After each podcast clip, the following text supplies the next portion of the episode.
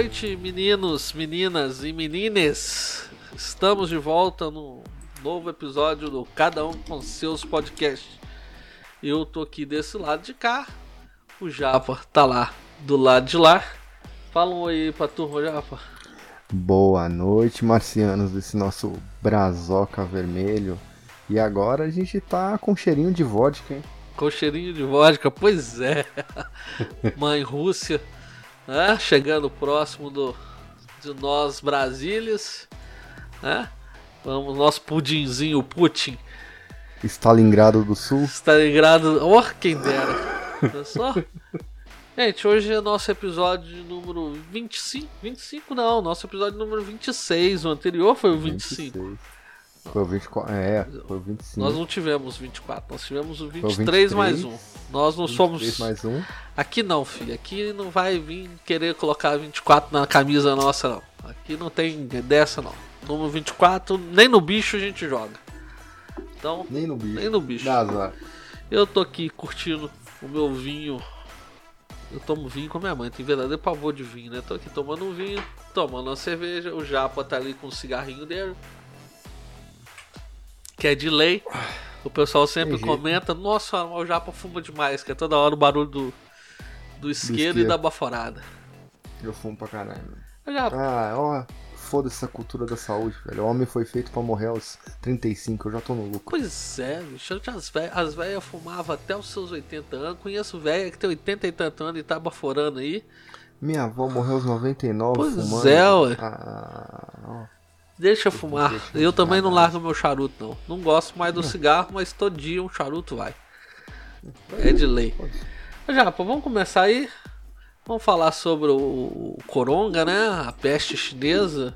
Você Ai, mas, mas desacelerou, ninguém fala, porque tá chegando perto do carnaval. final né? do tá mais- ano, o shopping tem que estar cheio pra poder vender, né?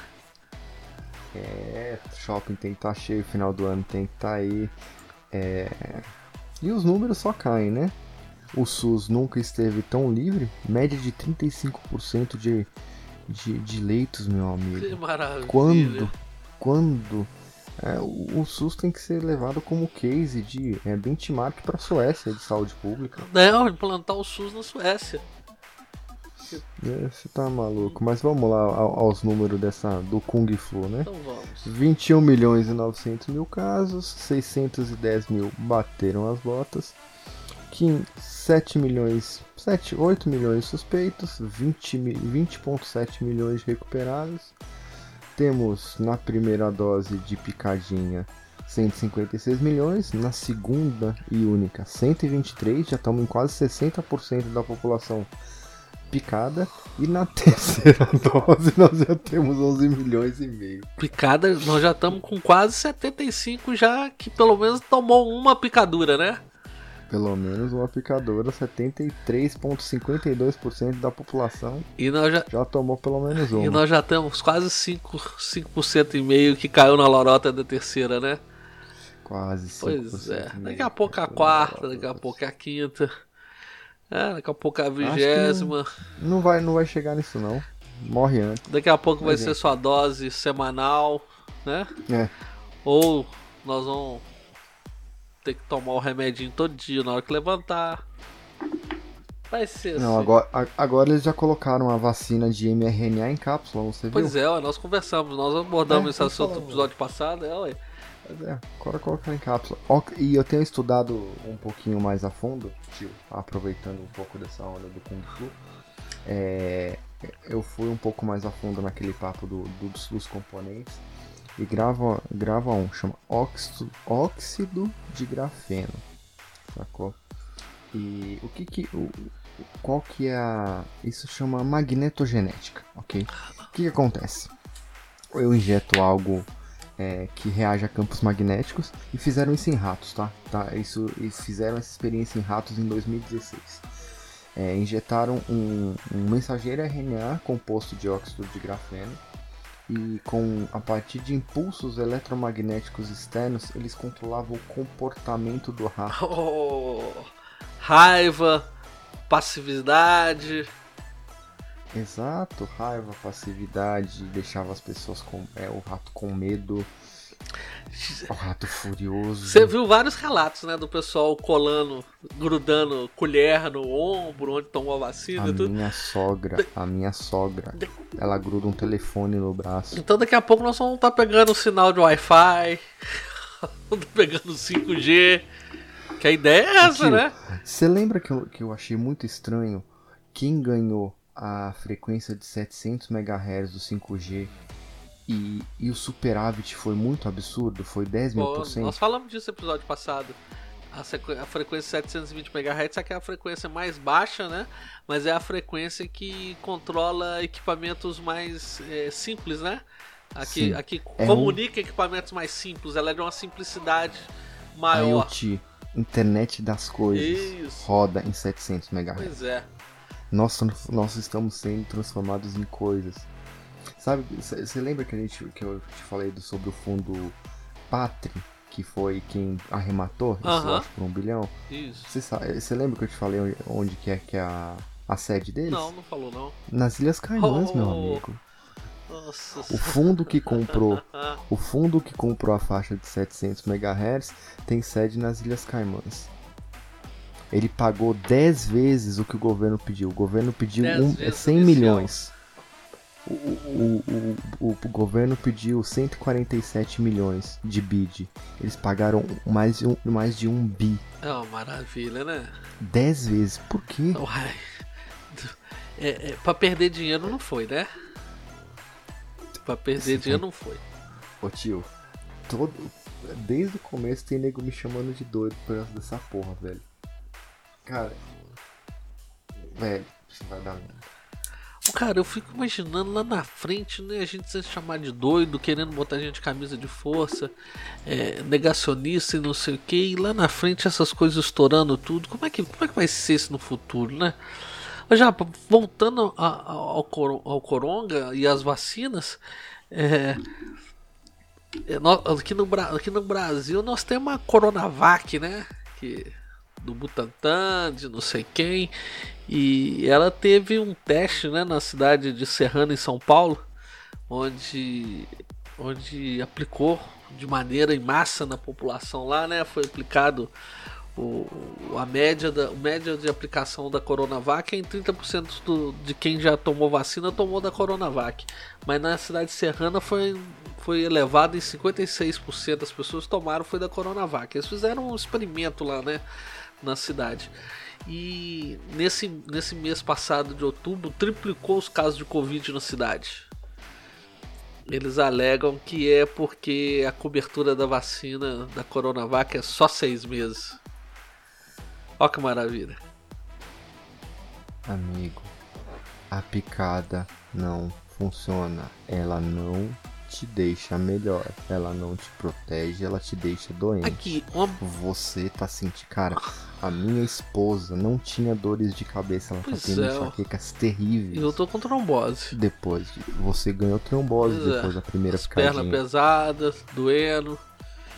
Tô deitado, sinto dor na, nas paqueras, né? Aqui no interior de Minas chama de paquera, dor no lombo, né? Dor na lateral da bunda, que é onde passa, né? Sua, sua irrigação, sua, sua, suas irrigação varizes e tudo, suas artérias mais, mais de calibre maior que desce para os membros inferiores passam por ali. Então eu ando sofrendo disso. Já, mas vamos fazer uma brincadeira de criança. Se a máscara funciona, para que a vacina? Se a vacina funciona, para que a máscara? Se a vacina e a máscara funcionam, para que o lockdown? Né? Ou seja, Porque- nada funciona. Ô tio, porque não tem que funcionar, sabe? Porque é uma caralha de uma porra de uma gripe. Pois é. Ela ué. foi modificada para dar dois sintomas esquisitos: falta de, falta de olfato de paladar. Eu não tive nada disso e tive. Eu não tive esses Pois é. sintomas e tive a porcaria do trem. Tive não, né? O meu exame PCR deu positivo. Coincidentemente, 15 dias depois que você tomou a picadinha. Coincidentemente, 15, 10, 12 dias depois que eu tomei a primeira picadinha. Eu tomei só a primeira, eu não, não voltei lá pra, pra continuar o experimento, não. É, não sou rato, cara. Pois é. Rapa, e o Brasil já a Anvisa já sentou com as fabricantes de vacina para conversar sobre a aplicação nas crianças de 5 a 11 anos, né? Seguindo o exemplo da Venezuela que está aplicando nas crianças de 2 a 11, né? A Venezuela já começou a aplicar nas crianças de 2 a 11, aquelas que têm algum algum Que maldade. algum mal que possa, né, alguma doença que sensível, alguma coisa sensível. Mas lá na, mas lá, lá na Venezuela é mais tranquilo, né? Que eles usam a vacina cubana, a tal da Soberana 2.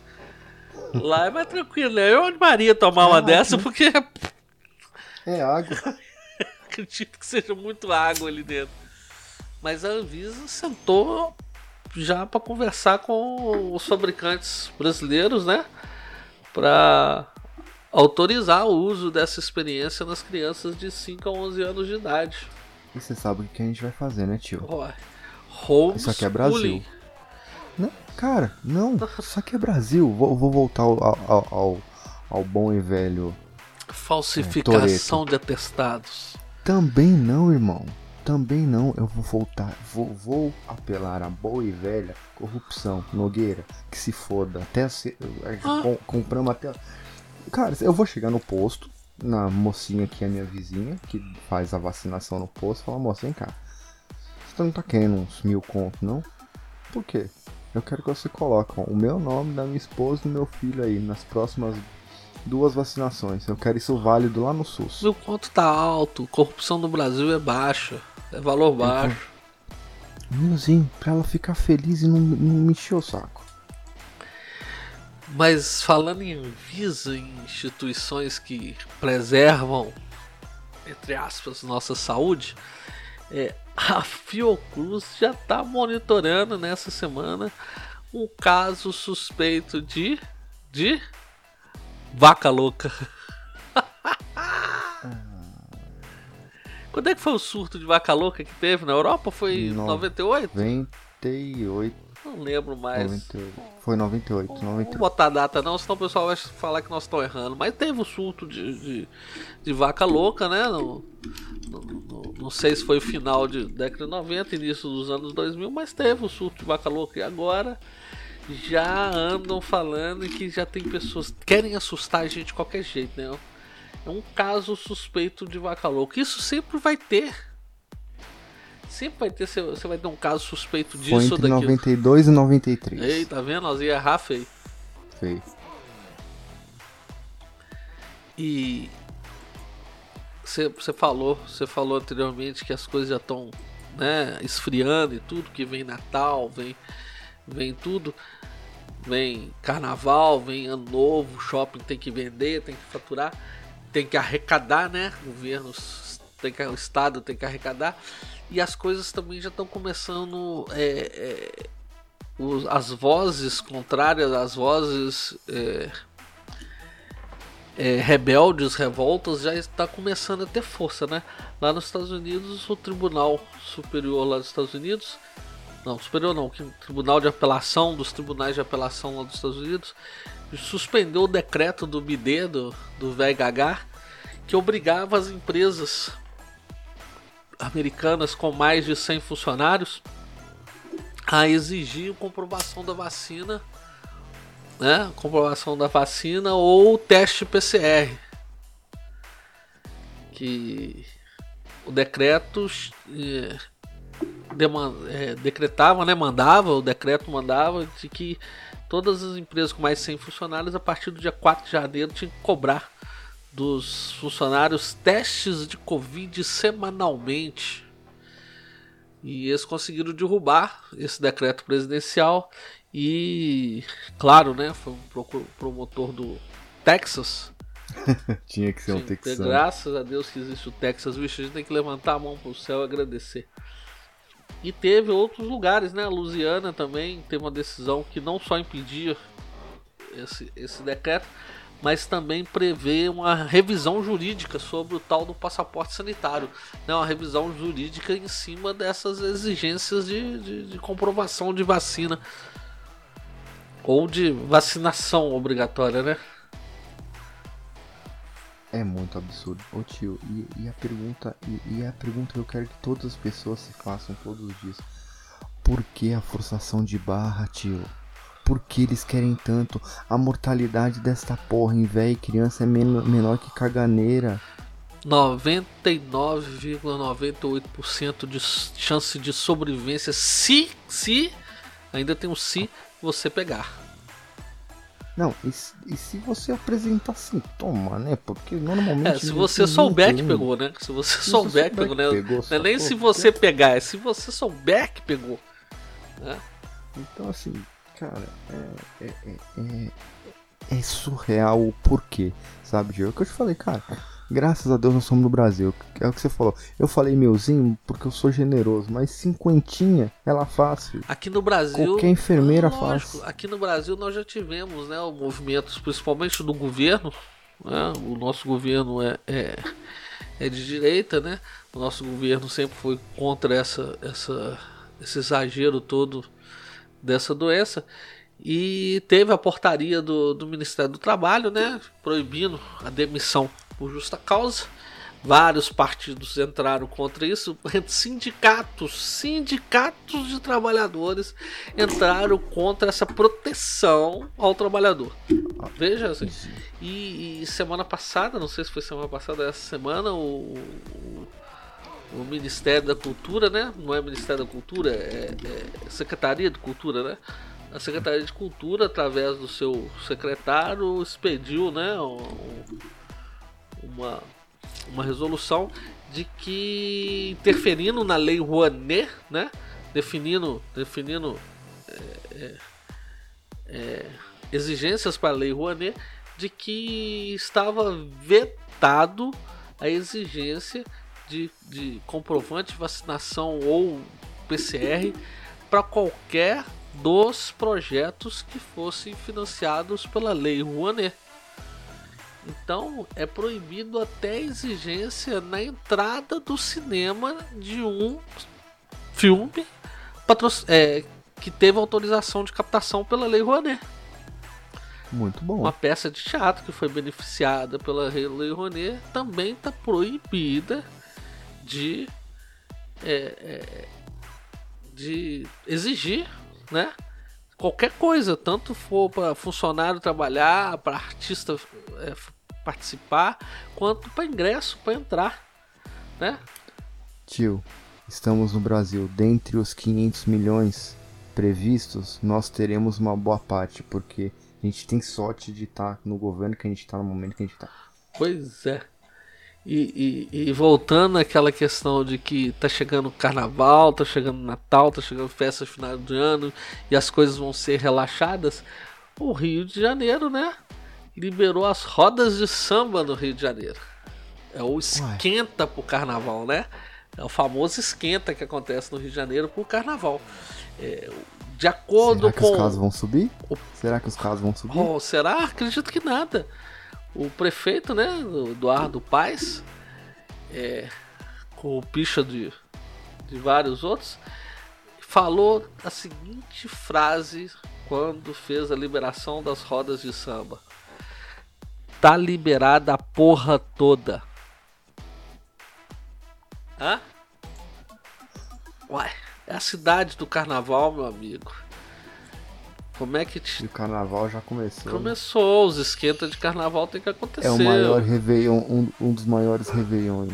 Réveillon do mundo. Ô Japa, de fogo. O, o nosso país, o que ele recebe de turistas durante o ano é fichinha perto do que o Rio de Janeiro recebe na sua orla por Réveillon.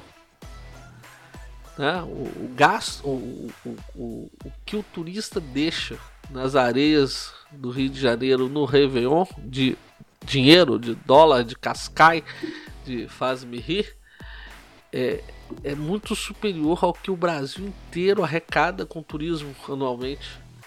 É absurdo. É um metro, é o metro quadrado mais caro do país. Exato, é um absurdo. Os caras faturam, faturam, faturam. O governo tá interessado nisso, meu amigo. Só. Como não? Como não? Não só o governo, o, o, o narco-governo. Ah, Você imagina também. o tanto de droga que esses caras Caralho, imagina o tanto de pepino na noite de Réveillon do Rio de Janeiro. Em dólar? Em dólar? Filho. Indoletas. O cara, porque você pensa que, é, por, pra- por exemplo, é, é- até é absurdo, porque você vai num país tipo Estados Unidos, o que se compra de droga pelo valor, você vai pagar 50 dólares num troço de cocaína, por exemplo. Aqui no Brasil, se o cara for converter, dá 2 dólares. É, ué. O cara faz a festa, o cara endoida. O cara faz uma festa de droga aqui, ué. Já, mas, né? Nós já estamos falando de zona, carnaval no Rio, putaria. Eu ia falar um pouquinho sobre aquela CPI do Coronga que aconteceu, mas vou pular essa parte. Já, tá, já virou palhaçada. Não, já era palhaçada, né? Mas agora então. É, a Câmara dos Deputados, né? A Câmara dos nossos nobres deputados, aprovou que aquelas medidas excepcionais do combate ao Covid, né? Aquela coisa de é, deixar de lado licitação, é, compra de medicamentos e insumos ser facilitada, essas coisas todas, daquela lei que aprovaram no- nesse ano, Na madrugada? na madrugada, na virada, no, no- no- na mocada. Então eles aprovaram um- um- uma medida provisória que prorroga essas medidas. Olha que maravilha. Aqueles hospitais sem, sem licitação, que ninguém sabe o que, que ano De aconteceu. eleição, tio. É, ano lá de de eleição, eleição. tio.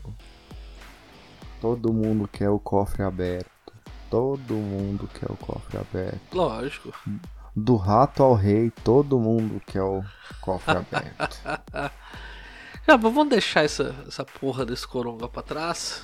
Já, já cansou, já estressou. Já me irrita esse assunto já. E o nossos processos né, eleitorais já estão começando aí, já tem coisa acontecendo. É, eu fiquei. Ao mesmo tempo que eu fiquei assustado, eu fiquei muito feliz. Biruliro se filiou ao meu partido. Quando eu falo meu partido, que é o partido que ainda sou filiado, né? Eu tenho filiação PL. partidária. É. Você é do PL?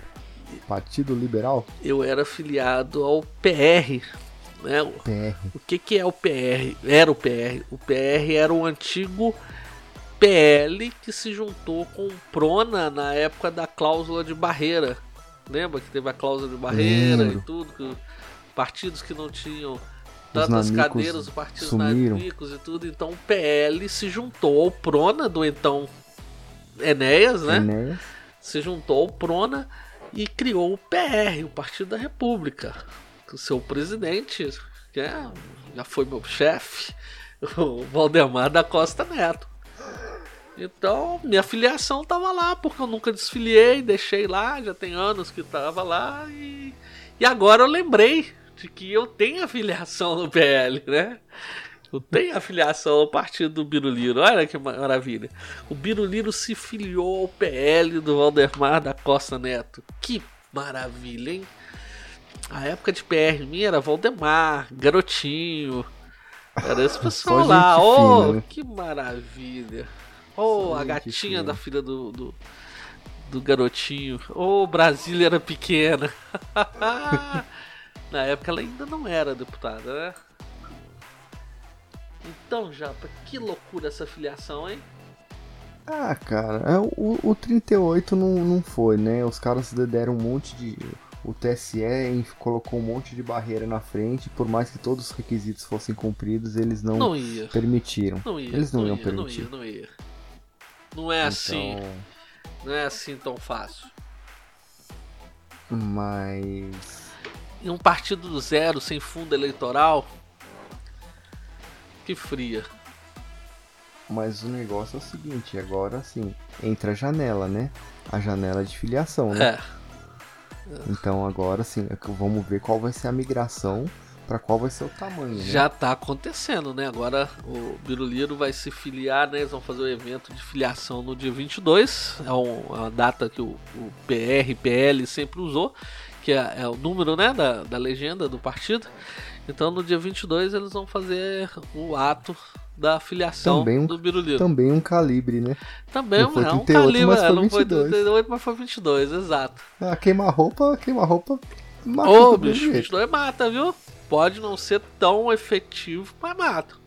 A distância, a distância não, faz sentido, mas de pertinho.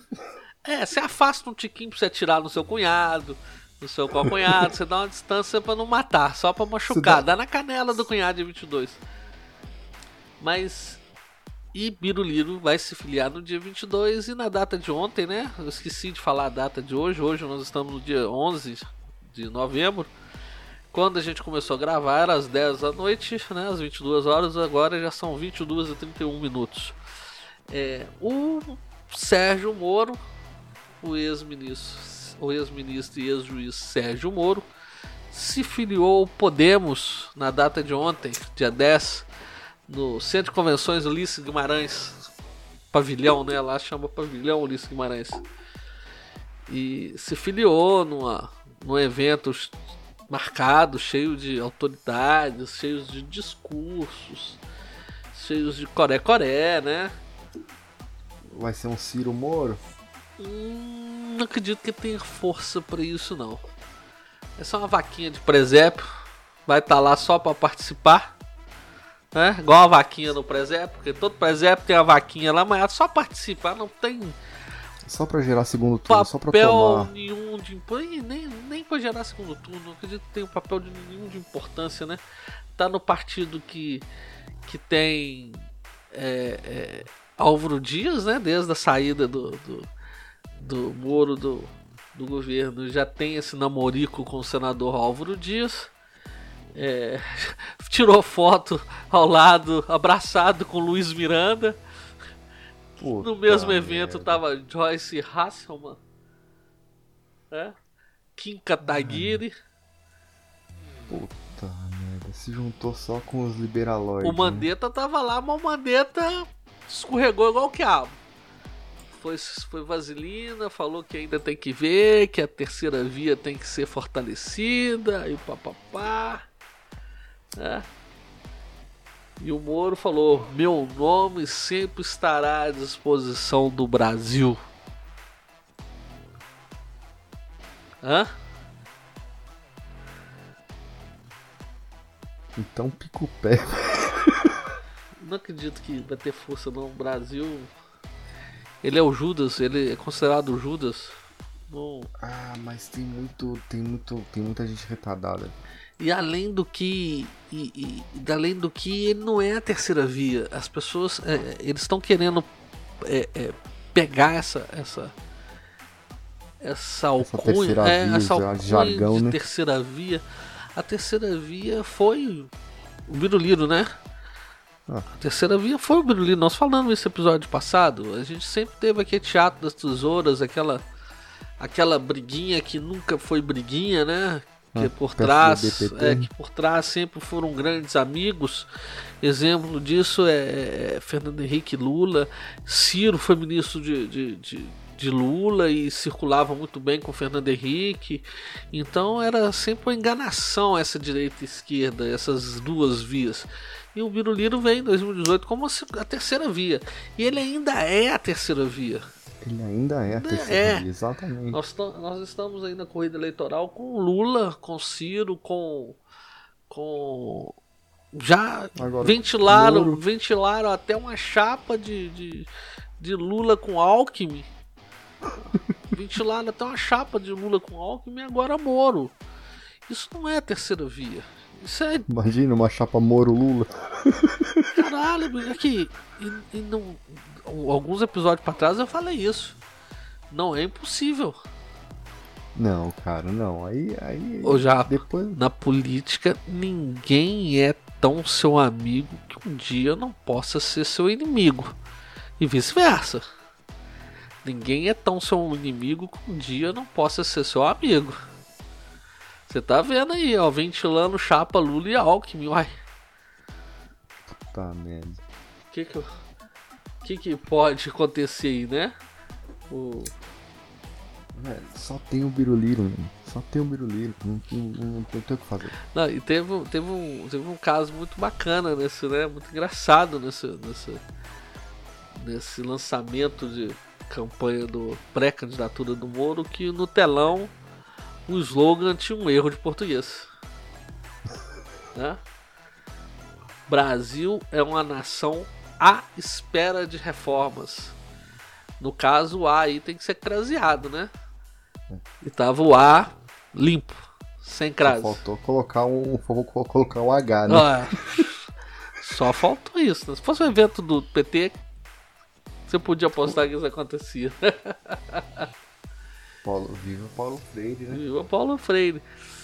E nessa politização da campanha eleitoral, nós tínhamos um que tinha dado um passo para trás, mas já voltou falando que é pré-candidato, que é o Cirão da Massa, né?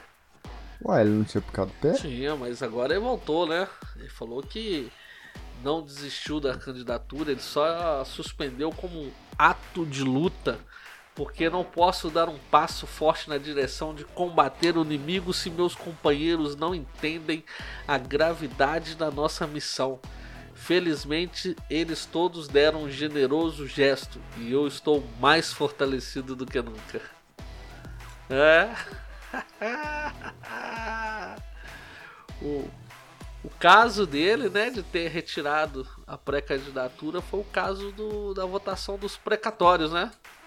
Na Câmara, na, no Congresso. Mas o que que deu? Eu, eu não acompanhei. Você sabe o que que são os precatórios, né? É o dinheiro devido, né? É, o dinheiro devido. Isso, exatamente. É o dinheiro devido.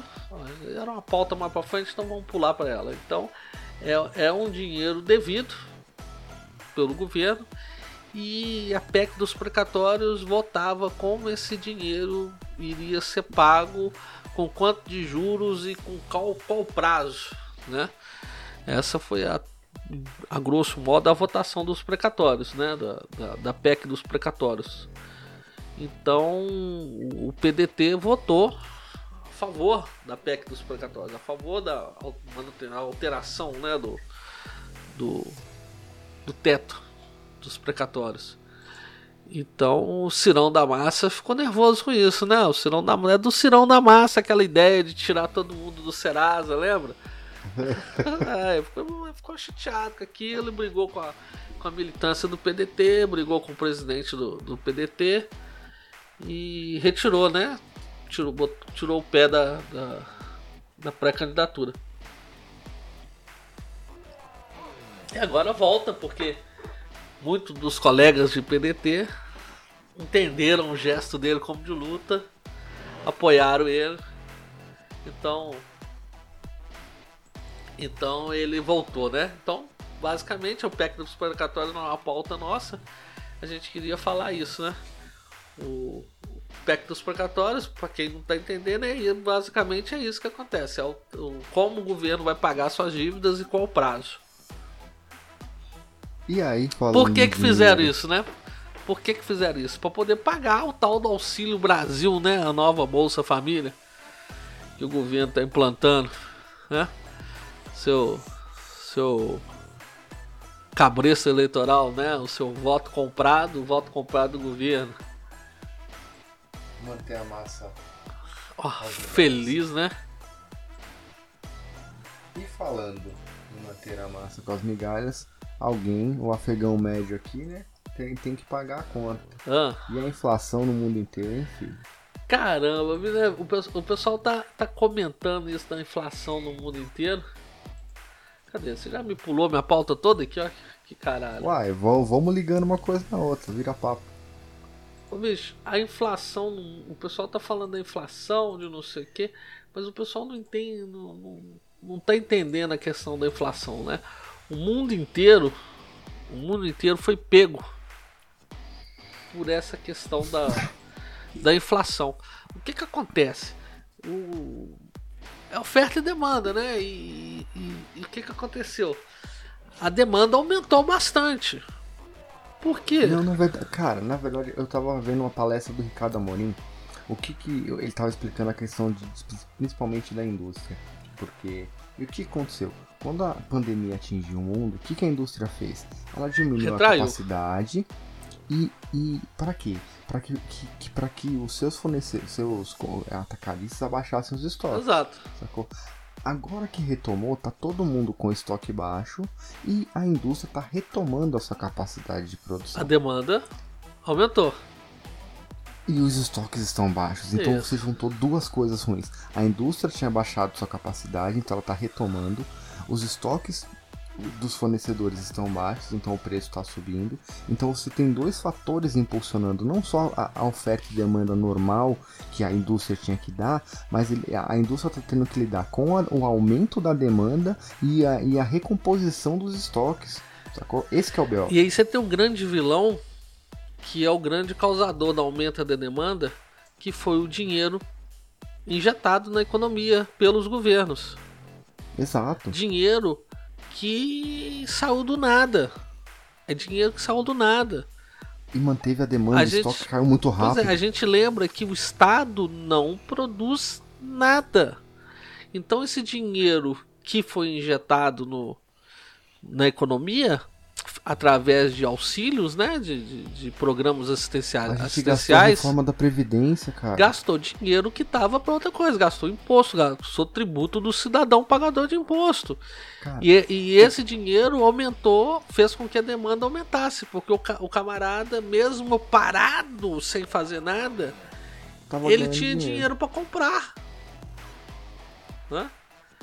Então foi o que eu falei, a, a demanda foi, é, a demanda foi manteve-se estável, os estoques caíram, a indústria parou de produzir, agora ela tem que recompor estoque, tem que atender a demanda, então a gente tem dois, três fatores aí impulsionando a inflação para cima. E o povo falando em inflação, a gasolina tá 7 contos, né, irmão? Tô cagando pra gasolina 7 contos, bicho. Tô cagando. Aqui tá, tá 6,70 ainda. Aqui, aqui Aí próximo, o pessoal velho. fica meu falando. Carro, eu, eu brinco assim, meu carro tem aquela etiqueta de eficiência, ele tá na letra E, assim, é tipo o menos eficiente possível. o meu também é essa. A minha variante 7.4 é muito mais econômica que o meu carro, bicho, meu plástico móvel. Nossa senhora. É isso, já, mas aí o que, que aconteceu? Veio aqueles pacotes estímulos todos, nego gastando dinheiro que não tinha, não tinha suado para produzir, né? Dinheiro que o governo tomou de imposto. A indústria começou, continuou com a demanda, né? E, e como ela tinha retraído os fornecedores retraído, igual você falou, é, começou a faltar coisa. Faltando a demanda maior, a oferta menor, o preço foi subindo.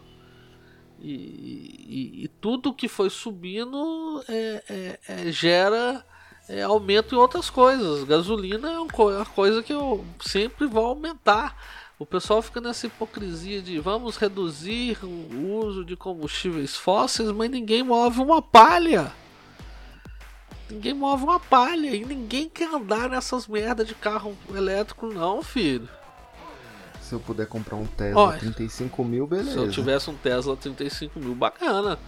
Mas não tem. Você vai querer andar de quê? Renault dois lugar? Você vai querer andar de Nissan Leaf? Você vai querer. Prius. Prius? Você não vai querer andar nessas, nessas merdas. Então, é, tudo foi movimentado lá em cima. E, e, especialmente o preço da gasolina, que você iniciou falando isso, né? Da gasolina a, a 7 conto. É, um dólar, tá um dólar, quase um dólar. Desde, dois, tá barato, é, desde, 2000, desde 2016, o Brasil vem, vem alterando a sua política, né? Desde que saiu a Dilma, o Brasil alterou sua política de, de, de preços de combustíveis. Né? O combustível hoje ainda é subsidiado mas o combustível era muito mais subsidiado ainda. O combustível era barato na forçação de barra. Né? Na forçação de barra. O governo forçava a barra para o combustível ser barato. Então hoje nós estamos o quê? Numa média de 6,56 o litro de gasolina, 6,60 é o que tá, o pessoal anda falando. Tem lugar que já está 7 conto, tem lugar que está mais de 7,50, mas o, a média tá batendo nisso de, de 6,60, 6,55. Floripa tá quase 12 conto, velho. 12 conto? Ah, mas ali é. o pessoal tem que se fuder mesmo naquela porra daquela ilha. Ó, o gás de cozinha de 13 quilos já tá 135 reais, né? Então, então teve essa subida porque o barril de petróleo subiu. A, a demanda por petróleo subiu. No... Não, a OPEP puxou o freio. Ah, tem também isso. A OPEP puxou o freio, tirando o barril de petróleo. Então ficou a demanda aumentou, ela forçou o aumento da demanda, né? Ela, ela, ela diminuiu. Ela forçou o aumento do preço. É, ela, é, diminuiu ela diminuiu a, a oferta. Era lógico, cara. Então o preço Pressão. sobe mesmo. Não adianta falar que ah, a culpa é dos estados, ah, a culpa é do governo federal, ah, a culpa é da tonga da mironga. Não, filho, a culpa é do mercado mesmo. A verdade a é essa. É dos, a culpa é dos árabes que estão tudo lá é, enchendo ué. o cu de petrodólar, seus a otários. A culpa dos árabes, a culpa é do mercado. Ó, o, o transporte subiu, né? O transporte subiu mais de 2%. O, não, aumentou as passagens e tudo, a passagem aumentou mais de 34%. É, habitação, né? o setor o segmento da habitação subiu quase 2%. Bebida, alimentação subiu mais de 2, quase 2%. Né? Veio, veio essa, essa subida tudo. O etanol subiu. Né? O etanol é só gasolina, eu caguei com o etanol. Oi? Meu carro é só gasolina. Mas a sua gasolina, a sua gasolina tem etanol, meu camarada. 27%. 27% da gasolina é de etanol, para poder vender etanol. Né? Olha, olha, olha que absurdo. E a Petrobras já tentou se explicar, né? O, a composição do preço. Eu tô com a tabelinha aqui da composição do preço do dia 17 de outubro a 23 de outubro. Ó, de quanto que tá dando aqui? Faz uma soma aí rápida, já. Ó, hum de realização da Petrobras, ou seja, o, o, o para ela pagar o que ela gastou, né, mais o lucro do preço da gasolina 2,18 é da Petrobras, dessa realização da Petrobras. 2,18. Tá. 0,69 centavos é a incidência de CID, PIS, PASEP e COFINS. Ok. Aí você tem o ICMS, a média de ICMS é 1,72%. Não, 1,72, né? 1,72, eu falei por cento, não, é R$1,72. Aí você tem o custo do álcool anidro, né? O álcool que está na sua gasolina. O custo dele é R$1,10. Aí você tem a distribuição revenda, né? O custo que ela tem para mandar para distribuição revenda, que é 68 centavos. Tá. Quanto que deu essa brincadeira? 6,37. É o preço do litro da gasolina. O, o, posto fica com menos de 10, 20 centavos o litro. Cara. Exato. O posto tem que vender. O, o, cara, o cara do posto tem que vender gasolina pra caralho. Vende, é, oi, e vende. E vende. Pra ele faturar ele tem que vender muito. Ele vende uns 30 mil litros de gasolina por dia. Assim, Exato. Assim, é, ó, dependendo do posto, até mais. Até mais. Tem posto que enche os tanques três vezes por dia. Pois é, dependendo do posto até mais. Aí por isso que acontece aquela cartelização dos postos de gasolina, né? Porque é, são todos ali, estão no mesmo barco e ninguém quer sacanear ninguém. Então os caras falam, não aumenta aí não, senão você me fode, porque o, o, os impostos de venda de combustível é pago, é pago num cálculo anterior né, à compra.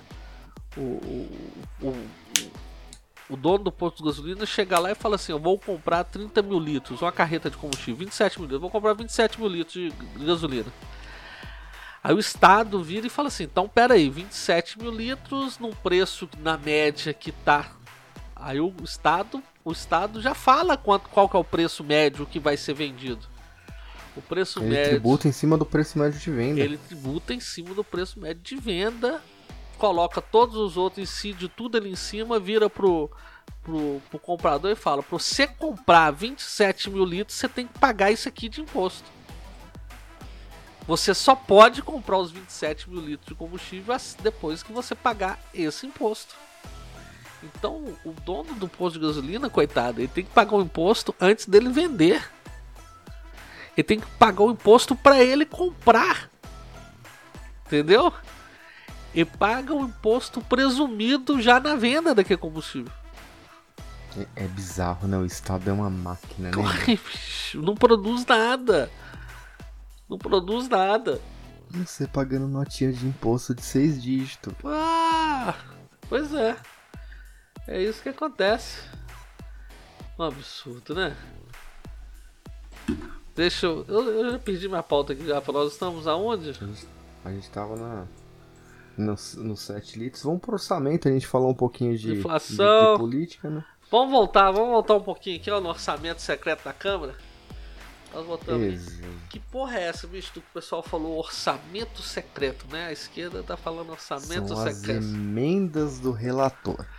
As em- Explica pra nós aí já, você entende o que, que é isso? O que, que que acontece? No ano passado, eles aprovaram junto com a LDO um, um- um projeto que, que criava um- uma fatia de emendas parlamentares destinadas ao relator do orçamento.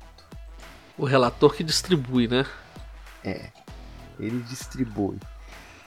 Ano passado, essa fatia foi de acho que 10 bi. Esse ano, o relator colocou 30 bilhões. Depois da gritaria, ficou 20. Vale lembrar, vale lembrar que é, é, é, esse, esse orçamento, essa, essa, essa verba distribuída pelo relator é uma verba que vai ser distribuída para todos, entre todos os deputados, né? Quem convenceu o relator que a- o, a- o pedido é válido e não é, não é uma verba pro deputado, é uma verba para ser aplicada em alguma coisa. O deputado leva alguma demanda, tipo a Um projeto de lei, É, a um hospital. é, não é um- projeto de lei, é uma demanda de, de orçamento, né? De dinheiro. Ele leva e fala assim, ô relator, é, na minha região lá, o hospital lá, tá parado, a obra do hospital tá parado porque tá precisando de orçamento. Eu tô pedindo aqui pra você 2 milhões para a conclusão do hospital. Ou, ou leva lá falando que é para aparelhamento da polícia militar. Ó, as viaturas da Polícia Militar estão sucateadas, nós estamos precisando de 300 viaturas no estado de Macapá. Ó, Ma- Macapá não existe o estado de Macapá, né? Macapá é a capital. Nós estamos com sucateadas viaturas no estado do Amapá e, e- e lá vai custar 4 milhões de reais as 300 viaturas. Libera aí, por favor, aqui ó, projeto justificando. Então, para o pessoal entender também que não é uma verba pro deputado. O deputado não bota isso no bolso e ó, ganhei esse dinheiro. Não. Muitos Mas usam como. No como Brasil, mu- tem, é, muitos tem, usam tem a como. porcentagem de é, alguém, né? muitos usam como campanha, né? O deputado vai usar isso na campanha eleitoral do ano que vem. É também por isso que essa gritaria, por causa desse. Exato. dessa Ele verba. Vai comprar um monte de ambulância e vai entregar Não. uma ambulância em cada Ele município. vai que ele distribuir vai ambulância, ele vai montar, é, aparelhar hospital, ele vai aparelhar a polícia militar, ele vai construir escola, vai acabar de fazer uma ponte. É verba que ele vai usar para fazer coisa bacana, mas ele vai usar essas coisas bacanas que esse dinheiro vai fazer para poder usar como campanha política, né? A verdade é isso que Também acontece. sempre- e, e também sempre alguém ganha um dinheiro no meio do É, caminho. tem né? as ONGs que levam parte de verba de- dessa. Tem a bola. Pois é. Então a briga é por causa disso, é por esse naco de dinheiro que vai ser distribuído em plena entrada de ano eleitoral. 20 bilhões do nosso bolso, caro afegão. 20 bilhões do impostozinho que você paga. Você aí pagando PJ, esse imposto todo vai lá já. e agora eu vou, partir, eu, vou, eu vou dar uma de doido. Eu vou trabalhar em uma PJ e em outra CLT, as duas ao mesmo tempo. Oh, que maravilha. Mais de meia milha por ano. Triplicou, triplicou o, o, o esperado. É isso. Alcançou a meta do ano que vem ainda esse ano. Olha, aí é bom demais. Bom pra cacete. A lot of guns, man. A lot of guns, isso. Gastar com armas, munição, cachaça e puta. Não tem dinheiro melhor gasto do que com essas coisas. Ô, Japa, já falamos de política. Não, vamos, vamos- nós estamos falando nossa, da Câmara e tudo. Teve, teve uma notícia, essa, essa notícia mesmo. Porque o pessoal, o pessoal, muita gente não conhece, mas ali a, a presidência da Câmara, né, da Câmara ou do Senado, ela é assumida por outros da mesa de acordo que o presidente viaja, falha, porque ele não, ele não continua o presidente é, fora da, da nação, né? Igual o presidente da República. O presidente da República, quando sai numa viagem internacional, ele pa- passa o cargo temporariamente pro vice. E a mesma coisa que acontece com o presidente da Câmara, o presidente do Senado. E nesses últimos dias, por causa da COP26, né, o nosso querido deputado estadual pelo lindo, pelo nosso lindo estado de Minas Gerais, o Rodrigo Pacheco, presidente do Senado, é, foi pro COP 26, né? Como eu falei, para discutir meio ambiente e clima, né? Uhum. E quem assumiu, né? O vice também, não sei porque não estava por aqui, né? O, o, o veneziano Vital do Rego, que é da Paraíba, ele não estava também pelo pelo Brasil, não pôde assumir a presidência e caiu no colo do segundo vice-presidente do Senado. Eu também não sabia que, que ele é o segundo Oh. vice-presidente. Ele mesmo, o baixinho, o Romário. Quem diria? Numa Câmara que tem Tiririca, um Senado que tem Romário, nós tivemos aí por quase uma semana o presidente do Senado Federal da República do Brasil, o Romário, o baixinho, o, baixinho, o artilheiro tudo do Tetra do- da Copa de 94 nos Estados Unidos, hein? Quem diria, hein? Olha que coisa, bicho. Olha que competência que nosso Senado tem. Que maravilha. Imagina o que que ele assinou sem ver, filho. Ué? O tanto, o t- imagina o tanto de jabuti que esse maluco não assinou. Falaram, Vamos aproveitar que o cara tá aí, vamos mandar ele assinar Já qualquer pensou, trem." bicho? Dá, dá vontade de pegar o diário oficial e dar uma olhada no que, que foi publicado esses dias pra ver os jabuti que entraram no meio? Nossa Caralho. senhora. Deve ter jabuti voando, filho. Ah, Jabuti voando nas costas de urubu, né? Nem em cima do poste, mano. nossa senhora, ninguém sabe como é que aquela porra tá voando, mas tá lá no céu. Ô, caceta. Japa, uma, uma dos das ladainhas da esquerda brasileira, do- da narrativa da oposição ao governo do Biruliro, é o tal do. E as rachadinhas? Caiu, né? Caiu. O, o STJ anulou todas as decisões contra o 01 Flávio Bolsonaro no caso das rachadinhas. Né? Acolheu o recurso da defesa que anulou todas as decisões da Justiça do Rio de Janeiro no âmbito das investigações em torno das rachadinhas. Ou seja, derrubou tudo. Não tem mais. Acabou Acabou. né? Não tem essa coisa de rachadinha no meio de mandato cruzado, não sei mais o que, não tem, não tem mais nada, não há como sustentar. Qualquer essa tipo de coisa. processo jurídico em cima de alguma coisa dessa. E aí? Como é que fica agora? Uai, agora a narrativa muda, né? Eles vão caçar outra coisa. Ela ainda vai ser usada, né? Até todo, até muita gente se dá conta de que acabou, né? Ah, ela é golpe. ser- É tipo é golpe, É né? golpe, é golpe, é golpe. É é golpe. é golpe. Por falar em golpe, aí eu vou pular lá no final da nossa pauta pra gente voltar lá na frente. A gente falando de é golpe, é golpe. Você lembra de quem que era essa, era essa frase do é golpe, é golpe? Não, eu lembro que era uma, uma deputada bem canhão, que é típica da esquerda. Era, não lembro se era senadora Era, é, deputada. não, não era Bezerra, não. Era. Era aquela outra. Hoje, hoje governadora do estado do Rio Grande do Norte. Qual é o nome dela? Lembro, é, eu acho que é ela mesmo. Uma esquisita pra É, caralho. uma Meio deformada, Bezerra, meio você falou certo, Fátima Bezerra. Fátima Bezerra, ela mesmo. Ela. Ela que falava que é golpe. O seu secretário. Como é que é? Secretário? Ele era secretário ou assessor? Eu não lembro. Fugiu. Ele era. Gente. Coordenador de dados criminais da Secretaria de Segurança Pública do Estado do Rio Grande do Norte. né? Ele foi exonerado do cargo porque Sentou o dedo no vizinho. Sentou o dedo no vizinho. Ele é um ex-policial rodoviário federal aposentado por invalidez. Evênio Hermes. Ivênio Hermes, desculpa, eu falei Evênio, é Ivênio Hermes. Policial rodoviário federal aposentado por invalidez. Ele ficou muito nervoso com as crianças na rua. As crianças estavam passando na rua e sentando o dedo na campainha da casa dele. E ele, irritado, achou que as crianças fossem do vizinho, porque o vizinho tinha dois, dois, duas crianças e um neném. Ele pegou e sentou o dedo pro, pra casa do vizinho. Três tiros pro vizinho.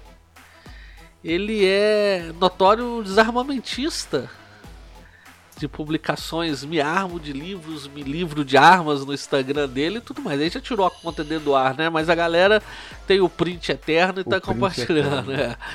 é o print eterno, meu filho. É igual o lacre de garrafa de uísque. Rancou, acabou. Se meteu a mão ali, acabou. O cara publicou. O vizinho dele tem um menino de 9 e de 13, então ele achou que as traquinagens fossem dos meninos. E, mas não justifica, cara. O cara dá um tiro pro vizinho. Tá doido. Tiro em direção da casa do vizinho, que você tá louco, bicho. Tiro você dá em bandido, você não dá em criança, não dá pro vizinho, não, ué.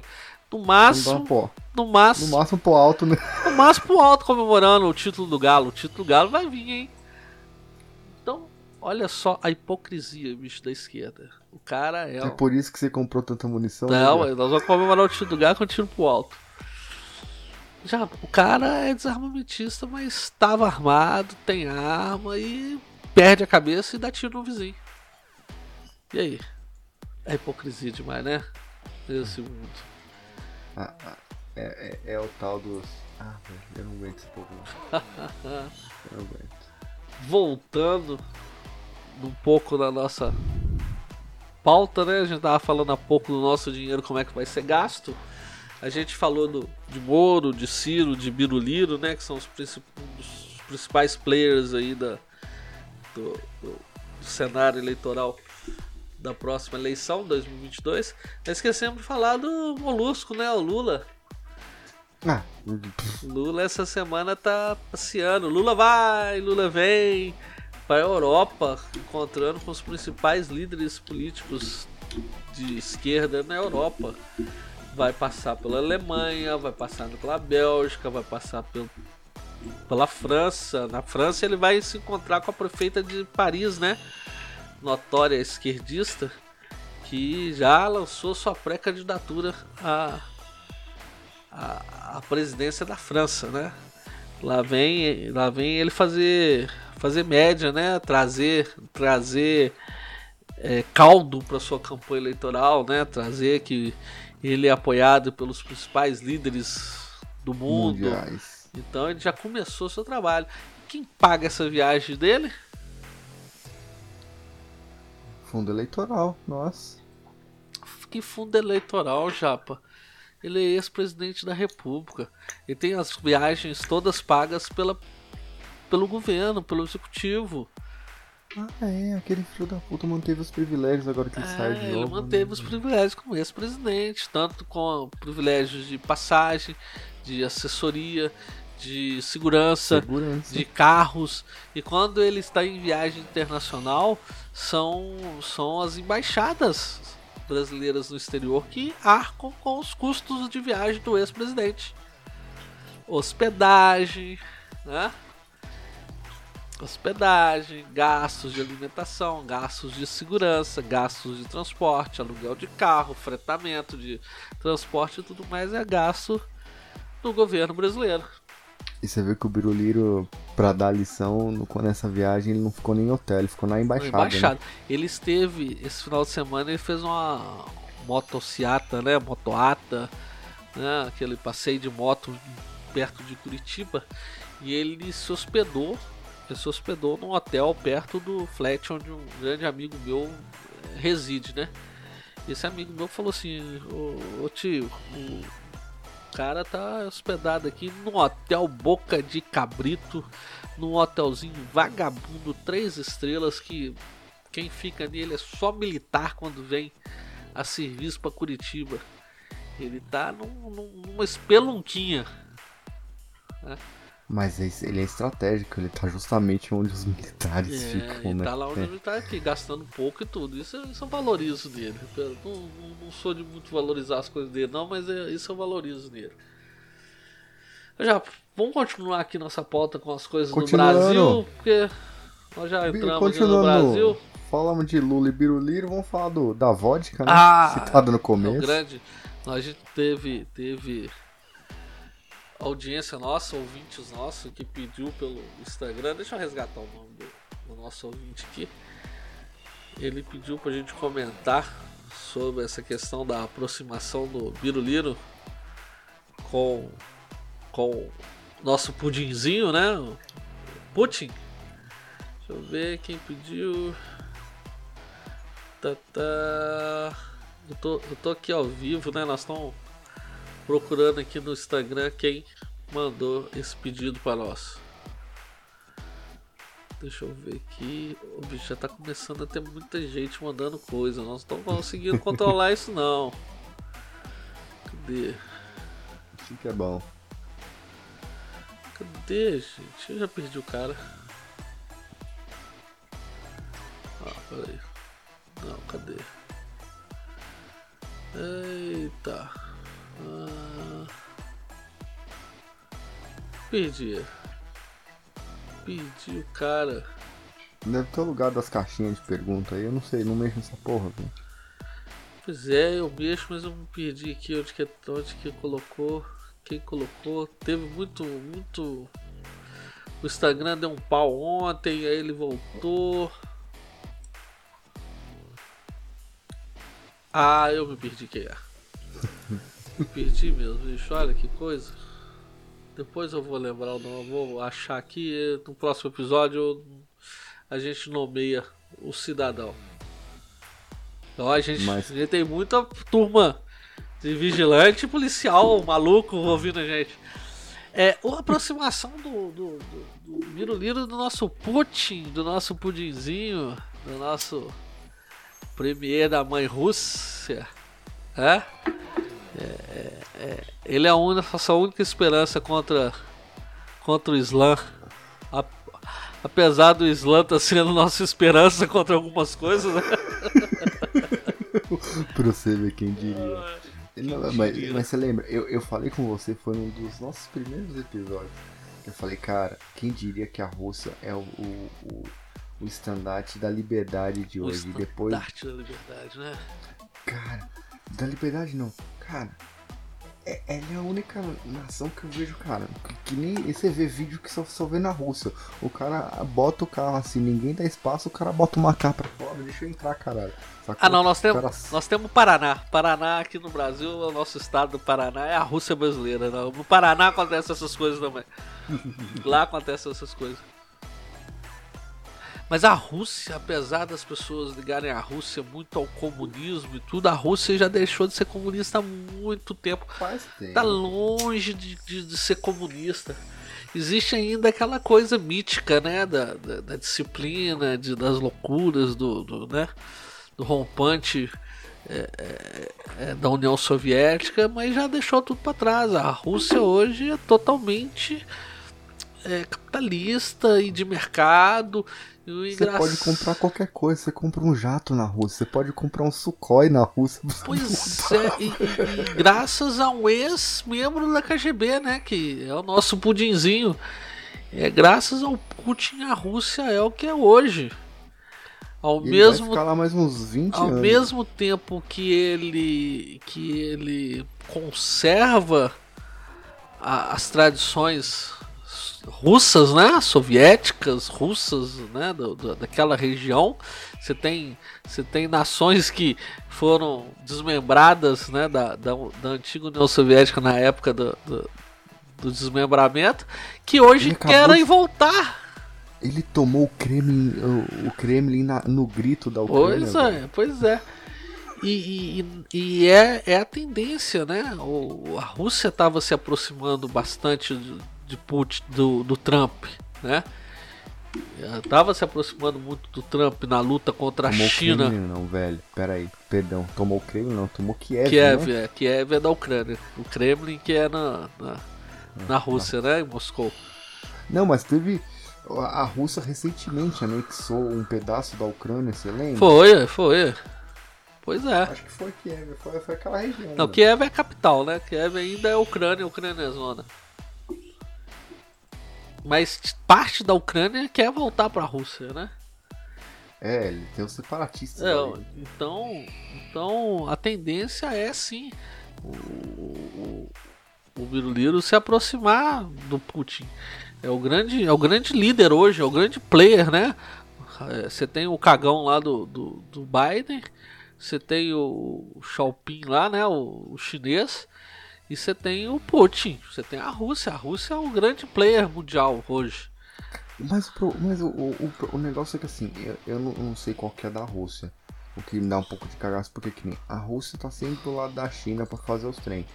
Sempre contra os Estados Unidos. Você vê nas questões de ONU, nas guerras ali no Agora, né? Com, agora com Biden, né? Não, que, desde Não, estavam, estavam, estavam caminhando muito, muito juntamente, muito juntos quando o Trump estava. Quando o Trump, pois mas é. não, só com, só com o Trump. É, ué, mas é, é, aí que tá, aí que tá, Japa. É, é isso que nós estamos falando. É, o, o Biruliro está se aproximando do, do, Putin porque o Biruliro já tinha aquela aproximação com o Trump, o Trump já com aquela relação é, mais saudável com, com a Rússia do, de Putin do que com a China. O, Brasil tem mais a ganhar com a Rússia do que com a China. Mas a Rússia tem uma relação meio promíscua com a China ali, né, velho? Sempre teve, né? É, esse, a Rússia é a Rússia. Ela, ela, ela, ela defende aquilo do seu interesse e quando não é do seu interesse, ela envenena com isótopos radioativos. Aqui, ó. Eu vou te mandar um troço. Você vai ficar assustado, mas não tava nem na nossa pauta. Mas você lembra que a gente tava falando daqueles robôs do caralho, do caralho, do caralho, do caralho? Ah. Olha aí. O que, que é isso? Vendendo no, no, no, no AliExpress? É. Ih, bicho, eu, Olha eu, eu gastei um dinheiro desses no, no Shopee, AliExpress. Ah, caralho. Unitri Ush, Ush Dog inteligência artificial, companheiro biônico, robô inteligente, quadrúpede. Caralho, parece o robô da. daquela empresa mesmo. Olha, cheio de câmera. Você pode colocar uma arma nele. Que do caralho. 12 quilos que pesa. Ó, tem um videozinho, ele corre a 17 km por hora junto de você. Não, vai, vai descendo pra você ver. Te segue. Olha, ele te segue igual um cãozinho treinado. Lentes na frente, lentes embaixo, lentes na traseira, lentes do lado, sensores de aproximação. Ó. 16 core, processador, 16 processador, é, núcleos de processamento. Uma Nvidia TX2. Uma GPU de 1.3 tera Ó. Que do caralho. Um sistema de vigilância, um sistema de controle. Isso aí já tá rodando nas ruas da China. Mano. Olha da cambalhota. Que do caralho, bicho. Do caralho. Nós vamos botar ele no, lá no nosso Instagram pro pessoal. Quem tiver à disposição de pagar 3.500 dólares Ó, 12 meses. Você tem que. Você tem que. Não, garantia de 12 meses. Cara, não tá caro. O que, que é 3 mil dólares hoje em dia, man? 3 mil dólares são quase 20 mil reais já. 20 mil biruliros, né? Mas é, assim, é, se você ver em termos, de, em termos de equipamento. Você tá, rece tá recebendo em dólar, pra você agora tudo em dólar, né, filho da puta? Não, cara, não, não, mas é que você tem que. A gente. Que nem o povo fala da gasolina. Nossa gasolina. É das mais baratas.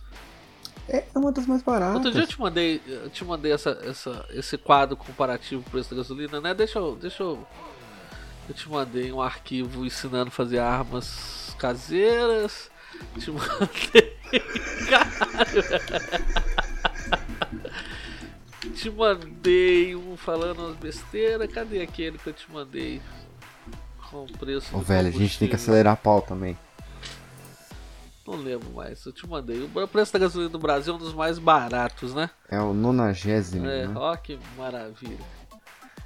É, nós estávamos falando do pudim, do pudinzinho. Do pudim. Então é natural. A aproximação do, Brasil com a Rússia vai ser natural e vai ser cada vez mais mais real, é. né? É, é bom, mas dá um cagaço porque a relação promíscua da Rússia com a China ali é que me deixa um É, pouco. mas a Rússia tem interesse, o Brasil tem interesse de pegar um assento na, na OTAN, né? E a Rússia tem interesse de ter um aliado com um assento na OTAN, né? Então existe essa, essa, Tem esse essa. interesse mútuo. Já pulando nossa pauta para outro assunto, mas ainda dentro de Brasil, o deputado Daniel Silveira foi libertado pelo cabeça de pistola. E aí? Libertado, mas é amordaçado, né? Libertado, mas amordaçado, isso.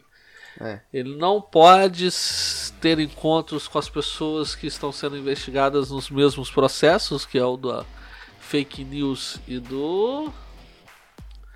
Como é que é? Do fake news e das milícias digitais, isso. Não pode ter encontro com essas pessoas e não pode ter contato com redes sociais. Acho interessante isso. O que que é não ter contato com redes sociais? Se ele está livre, vai ter um policial do lado dele o tempo todo? E o que que é contato com redes sociais? Ele, ele não pode ter acesso a um telefone celular? Se ele tiver acesso a um telefone celular, é só aquele telefone celular de velho que tem um número para discar e mais nada? E se alguém chegar e tirar, quiser tirar uma selfie com ele, tá proibido? Tá proibido? Ah, vou postar essa selfie no Instagram. E o, o, o afegão vira pra ele e fala: Vou postar essa selfie no Instagram. E aí? Ele tá proibido? Ele não pode permitir isso? E aí? Ele não pode ter acesso a um e-mail? Ele não pode ter acesso a um fale conosco do gabinete parlamentar dele? Não pode ter acesso a um WhatsApp? Eu não entendo isso. É muito Mas, né, voltando ao cerne do assunto, ele está livre, mas cerceado de sua liberdade de, de opinião. Ele não pode ter sua opinião em redes Aí eu sociais. te pergunto, ele é um deputado, ele vai voltar pra tribuna. A TV Senado, não- a TV Câmara não vai filmar ele? É, o deputado, teoricamente, o que não foi respeitado pelo, pelo ministro, ele tem a imunidade parlamentar. Né? O que consiste a imunidade parlamentar? A imunidade parlamentar é uma coisa bem bacana que foi dada ao parlamentar, mas eles usurparam né, a- a- o- esse, esse, esse privilégio deles. A imunidade parlamentar é para garantir né, a, a, a- liberdade de um parlamentar no exercício da sua função, ou seja, representando o povo, ele não ter o seu direito de, de opinião cerceado, ele não ter seu, o seu direito de falar cerceado, ele não ser censurado, né? Esse é o direito, essa é a imunidade parlamentar que ele tem.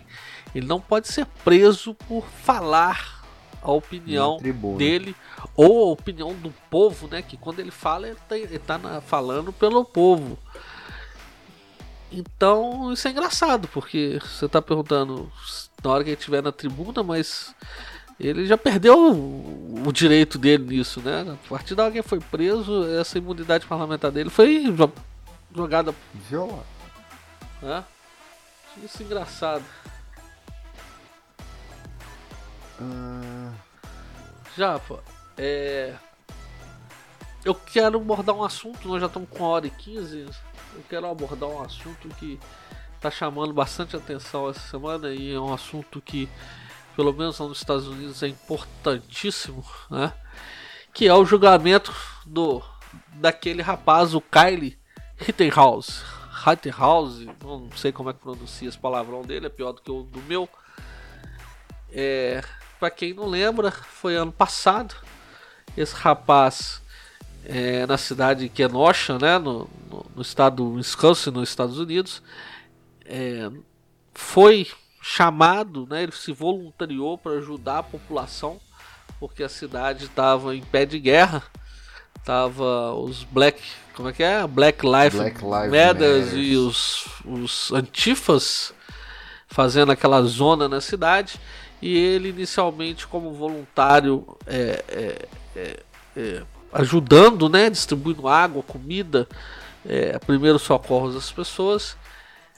Ele, ele se viu numa situação onde ele estava munido do- de um fuzil 556, um AR-15, ele estava munido para sua defesa, lá a lei permite isso e tudo. Ele estava munido para sua defesa um, um, fuzil e ele abriu fogo. É, ele abriu fogo contra três pessoas, né? Três pessoas que estavam vindo agredi-lo. Ele abriu fogo contra essas três pessoas e duas morreram e uma ficou aleijada, né? Perdeu, perdeu o braço. E está sendo o julgamento dele. Na época ele ele ele alvejou, né? Ele alvejou as pessoas, matou esses dois, né? Levou a óbito esses dois e, e, e feriu gravemente o terceiro. Ele se apresentou às autoridades. O, se não me engano, o delegado ou o xerife tomou o depoimento dele e pediu para ele se apresentar ao departamento no, no dia seguinte. Aí o assunto rodou, correu o mundo, teve aquela repercussão toda e quando ele apresentou ele foi preso. Ele está preso desde o ano passado. Ele na época tinha 17 anos de idade. Você lembra disso? Lembro, lembro. Depois no auge do Black Lives Matter lá, que o, os texanos foram pra rua e falavam, aqui não. Exatamente. A galera saiu todo mundo se fugiu e falou, se vier aqui vai tomar tiro. Então foi isso, porque o, era o Trump, né? O é. governo ainda era, era do Trump. Dizem que essas, essas, essas badernas que fizeram foram para desestabilizar o final do governo dele, e realmente desestabilizaram bastante o governo dele.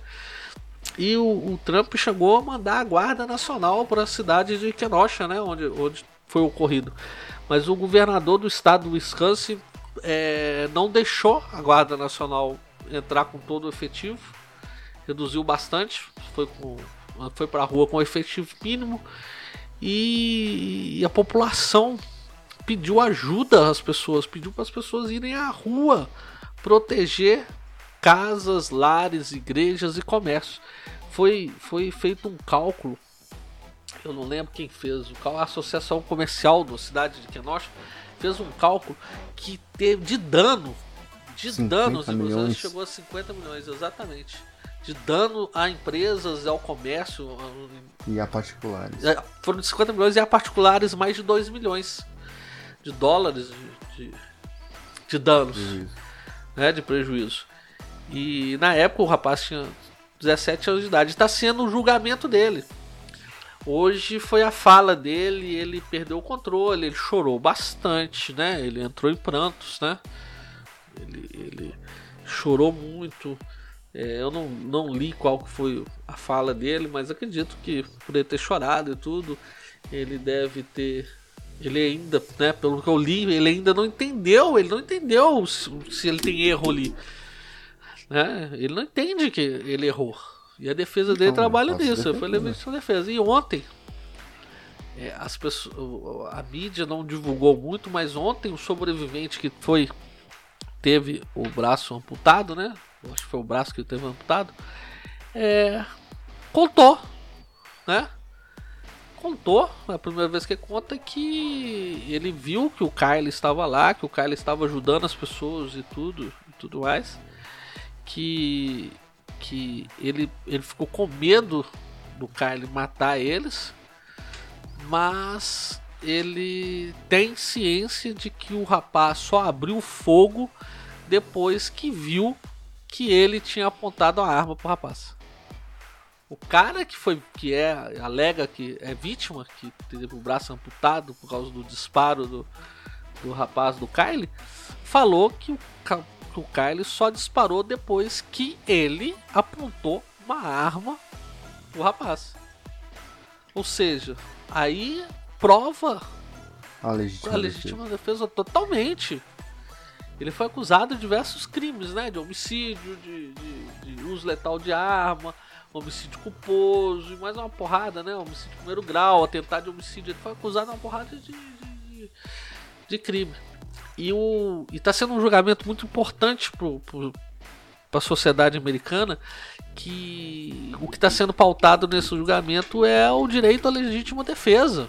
Exato. Né? O que está em jogo aí é o direito à legítima defesa. E o juiz, aí tem uma parte boa para esse rapaz, que o juiz ele é muito justo. O juiz que está responsável ao caso, o juiz não, quando foi começar o julgamento, ele falou que não permitiria de forma alguma que ninguém é, é, é, nomeasse o réu como assassino.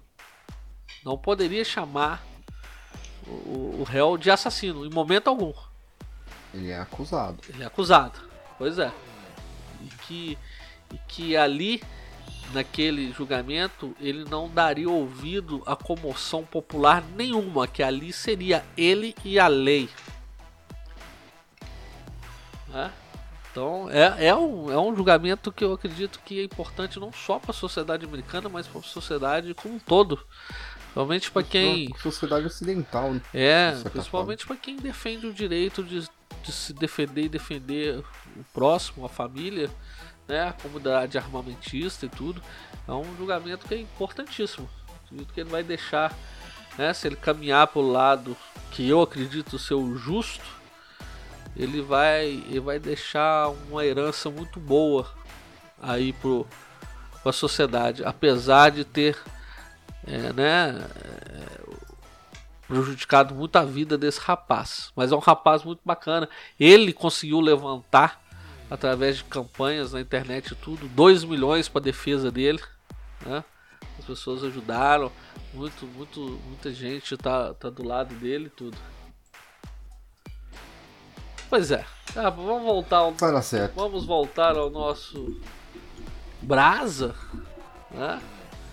Esfriando um pouco nossa pauta, caminhando para o encerramento. É, umas notinhas rápidas. A nossa Academia Brasileira de Letras, os Imortais, acabaram de preencher duas cadeiras. Você viu Quais isso? que foram as novas? Eu não vi, tio. Que me conta quem são esses novos imortais. Fernanda Montenegro e Gilberto Gil. Ah, meu ovo. A Academia Brasileira de Letras foi criada em 1997 Machado de Assis deve estar se revirando por Machado de Assis, Lúcio de Mendonça, Inglês de Souza, Olavo Bilac, Afonso Celso, Graça Aranha, Medeiros Albuquerque, Joaquim Nabuco, Teixeira de Melo, Visconde de Tauná e Rui Barbosa. É, todos esses E grandes agora escritores. Fernanda Montenegro e Gilberto Gil. Ah, A Fernanda Montenegro tá no 90 e poucos anos de idade, tá, né? Tá na comemoração, acho que 92 anos de idade, e ela mesmo falou que ela via a, a nomeação, né, a indicação dela para a cadeira de imortal como uma forma de trazer novos ares para a academia. que bosta. Ela mesmo criticou, né? E o Gilberto Gil até que entendo, o Gilberto Gil, né, tem muitas, muitas músicas e tudo. Mas, Mas não é um imortal da literatura, né? Mas também aí. não é a primeira vez já, porque a Academia Brasileira de Letras faz uma cagada dessa, né? Não é a primeira vez. A Academia Brasileira de Letras já, né? Você citou aí Machado de Assis, eu te falei Rui quem, Barbosa. quem foram os fundadores, mas a Academia Brasileira de Letras já já já Nomeou umas bosta. não não nomeou, não nomeou grandes nomes, né? Não nomeou, não não agraciou grandes nomes como Lima Barreto, Monteiro Lobato, Monteiro Lobato. Carlos Drummond de Andrade, né? Cecília Meirelles, Graciliano Ramos, Clarice Lispector, Vinícius Moraes, Érico Veríssimo, Mário Quintana, nunca, né? Mário Quintana. Ah, cara. nu- Adoro Mário Quintana. Nunca, nunca, nunca tiveram, né? Essa honra, ou a Academia Brasileira de Letras nunca teve a honra de ter eles nos seus quadros, mas, mas teve Getúlio Vargas, José Sarney, Fernando Henrique Cardoso, Ivo Pitangui, né? Santos Dumont. Santos Dumont um avião, mas não era nenhum Hum, Uma coisa Nada, que não né? tem nada a ver com as calças. né? Assis Chateaubriand, Roberto Maurinho, o jornalista Merval Pereira e, Puta, Merval Pereira. Me- Merval. Puta que pariu. Merval Pereira foi de cair o cu da bunda. e Paulo Coelho. Paulo Coelho, não. Não, boa noite, tio. Boa noite. Falou, galera. É, essa é a nossa Academia Brasileira de Letras, né? Lutar pelo, pela nossa língua, a última vez foi em 1900 e batatinha, né? 1940 e poucos, quando foi o primeiro acordão da língua portuguesa, né? Que fez o acordo da língua portuguesa entre os países de língua portuguesa, né? O, quem estava no hemisfério no, no, Oriente, quem estava no, no Ocidente, quem estava na América e no, na Ásia com quem estava na Europa. Né? Foi o acordo que desde a década de 40 que só foi né, colocado em prática é, é, em 89, se não me engano. E foi uma grande ação da Academia Brasileira de Letras, né, que foi proteger a língua. E hoje, em tempos de é, ilo, dilo, delo, linguagem neutra, não se pronuncia nenhuma vez quanto a isso, mas gosta de fazer suas firulas, né? Puta merda. É. Puta merda. É. Que tempo chegamos. Que lugar que chegamos, né? Nessa mesma onda, né, Japa? Um dos maiores vestibulares do Brasil. Qual que foi essa também? Eu procuro, aconteceu, notícia, mas nem achei. Aconteceu o Google me censurou. por esses dias. E, né, uma das faculdades mais renomadas, o maior, um dos maiores vestibulares que tem no Brasil, que é a Unicamp, teve suas provas pautadas em questões sobre veganismo, movimento gay, racialismo, né? segregação racial, feminismo. Então teve isso tudo na sua na sua prova. Teve questão que que colocou o discurso do Joaquim Fênix no, Oscar de 2020, né? Que foi aquele discurso que ele falando que é, tem que se falar de igualdade de gênero, racismo, direitos queers e outras balelas. Teve, teve questão falando sobre é, é, a explosão né, da, da, luta dos movimentos dos direitos LGBT em 1969 nos Estados Unidos. Teve, teve questão é, falando sobre a hidroxicloroquina, né? falando que sobre fake news, essas coisas. Teve questão sobre feminismo, né? é, for, fortalece, é, firmando o feminismo. Teve né, discussão sobre luta libertária pró-Palestina e outras coisas, né? Tem muita coisa. Teve, teve questão citando coisas do Catraca Livre. Questionando e criticando o, o, o, terraplanismo, né? Essa, esse trem que eles gostam de falar da, da direita sobre o terraplanismo. Que não, eles não entendem uh, até hoje como foi essa conversa, né? E outras coisas. Trem foi pautado em várias questões desse tipo. É uma maravilha, né? Cara, é, não, agora eu encontrei uma matéria com a referência, cara. É muito absurda, né, cara? é muito absurdo, cara. Olha isso, ó. Veja alguns dos temas da primeira frase. Sentido cringe, discurso de Joaquim, jo, Joaquim Fênix. Como é que é? Sentido cringe? É, sentido de cringe. Ah eletrostática, arte indígena, cloroquina e fake news, biomas, protagonismo feminismo, comunidades LGBTQ, Afeganistão e China, terraplanismo, é, quilombolas. Tá... Você sabe qual, é, você sabe qual é o sentido real de cringe, né? Não, cara, não sei. É cringe que... é aquela expressão, aquela. Como se diz? Aquela gíria que os os mais jovens usam para definir aquelas pessoas mais velhas, o tiozão, né? Tipo eu assim, que, que, eu sou cringe, né? Eu sou cringe, eu sou aquele sem noção. Né? Aquele das piadinhas sem noção, as piadinhas racistas, tudo. tudo. É, cringe, cringe é um termo que eles cunharam para definir esse tipo de pessoa. Eu, é, eu tenho uma definição. Nós somos cringe. É, nós então. somos cringe, mas eu tenho uma definição muito boa do que, que é cringe. Hum. Cringe é aquele que paga as contas. É. Então, crise Pô. é quem que paga as contas pra essa turminha idiota continuar nessa vidinha imbecil. Já, pô, essa semana também teve uma bagunça em São Paulo, né? A Prefeitura de São Paulo, a Câmara tá votando a questão da Previdência Municipal. Em todas as cidades que te- teve essas discussões sobre Previdência Municipal, o pau cantou, né, bicho?